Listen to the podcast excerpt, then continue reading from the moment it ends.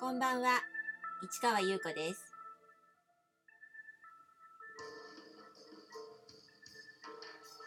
5月25日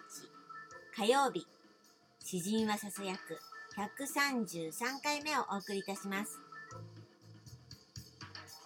はい、今日は、うん、なんかとっても暑かったですね。うん、いつもね、朝出かけるときに、薄手のコートを引っ掛けていくんですけど、ちょっと暑かったですね。うん、こんなにね、なんか寒かったり暑かったりするとね、ちょっと調子悪くなっちゃいそうなんですけど、でもまあ私はとりあえず元気ですか。うん、ということでね、ずっとね、話してますね、2008年のこと。うん、今と照らし合わせて、結局今も一人なので、途中またね、あのーいろんな人とやったりするんだけど結局一人になっちゃったっていう点ではこの時点と今は一緒なのね。うん。っていうことをなんかしみじみ思っちゃいました。結局一人かみたいな。うん。っていうことでね、まあ2008年、この時はでもね、そういうなんか一人かっていう感じではなかった。なんかね、もう一人でもやるぞみたいな、どっちかとそういう勢いがあったのね。だからまた、あのー、昨日も言いましたけど、一月ごとに新作を用意して展示をどういうふうにするかとか考えてそれでいろんな小冊子作ってみたりあの記録をねまとめたねその資料みたいなの作ってみたりっていうふうにやりました、うん、だからね次のね、えー、ハウス・オブ・ディ・ボール15こちらもね9月にやってますね、うん、1日だけですけれどももうすごい気合は毎回入ってるのね。で、これは、えー、タイトル、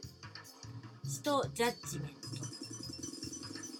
要するに、海賊ドラゴンシリーズの第6弾で、えー、タイトルがジャッジメントということなんですね。で、これもやはり一冊の詩集、アートブック、海賊本にして表しました。うんこれがね、この詩ね、すごいんですよ。あの、1ページの中に、こう、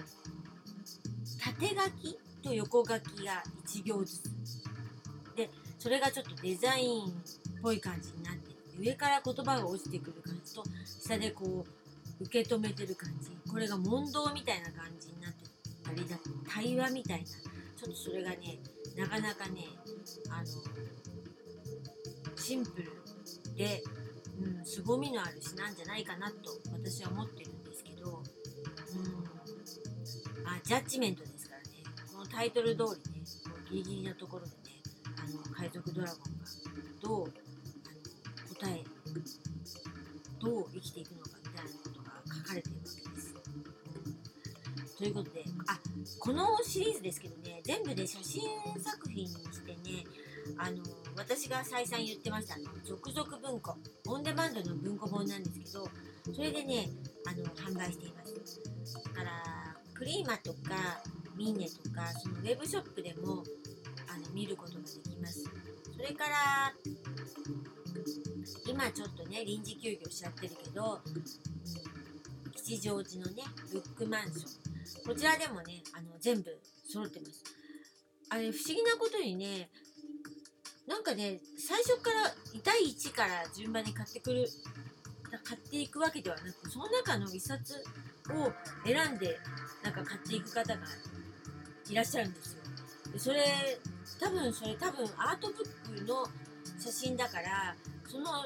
写真のイメージとかアートブックの海賊本のなんかこう自分にぴったり合うような感じとかあとまあその内容ももちろんあると思うんですけど何かで引っかかってあの買ってくださるのかなって思うんですけどすごくね不思議。うん、でこれそうですねこうずっと話した時にあのナンパ戦っていう作品があるって言ったけど、えー、第3弾になるものですね。海賊ドラゴンシリーズね、うん、でそれが一番なんかあの、えー、パリに行ったりあの台湾の雑誌でなんか気に入られたりとかっていうのがあったんですけどやはりねあれが一番インパクトあるみたいで写真刺繍の中ではやっぱりあれが一番売れている感じですかね。でもね、どうしてもね、あの海賊ドラゴンのことを書いてるんだけど、それぞれね、ちょっと違った切り口というかね、スタイルという感じなんでね、まあ、ぜひね、あの見てもらえたら面白いかなと思うんですけどね。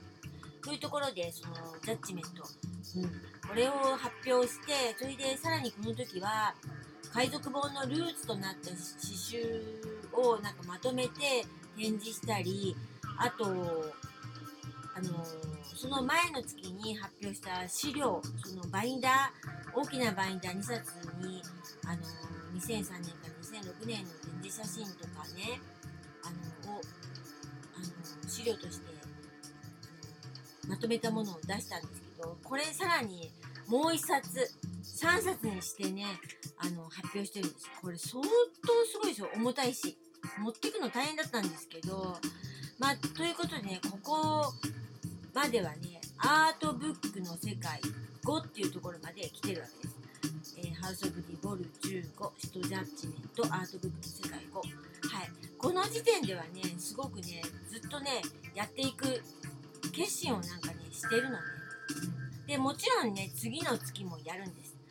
えー、あえー、アートブックを発表するんですけれども、ここでちょっとね、変化します。というところで、この続きはまた明日ね。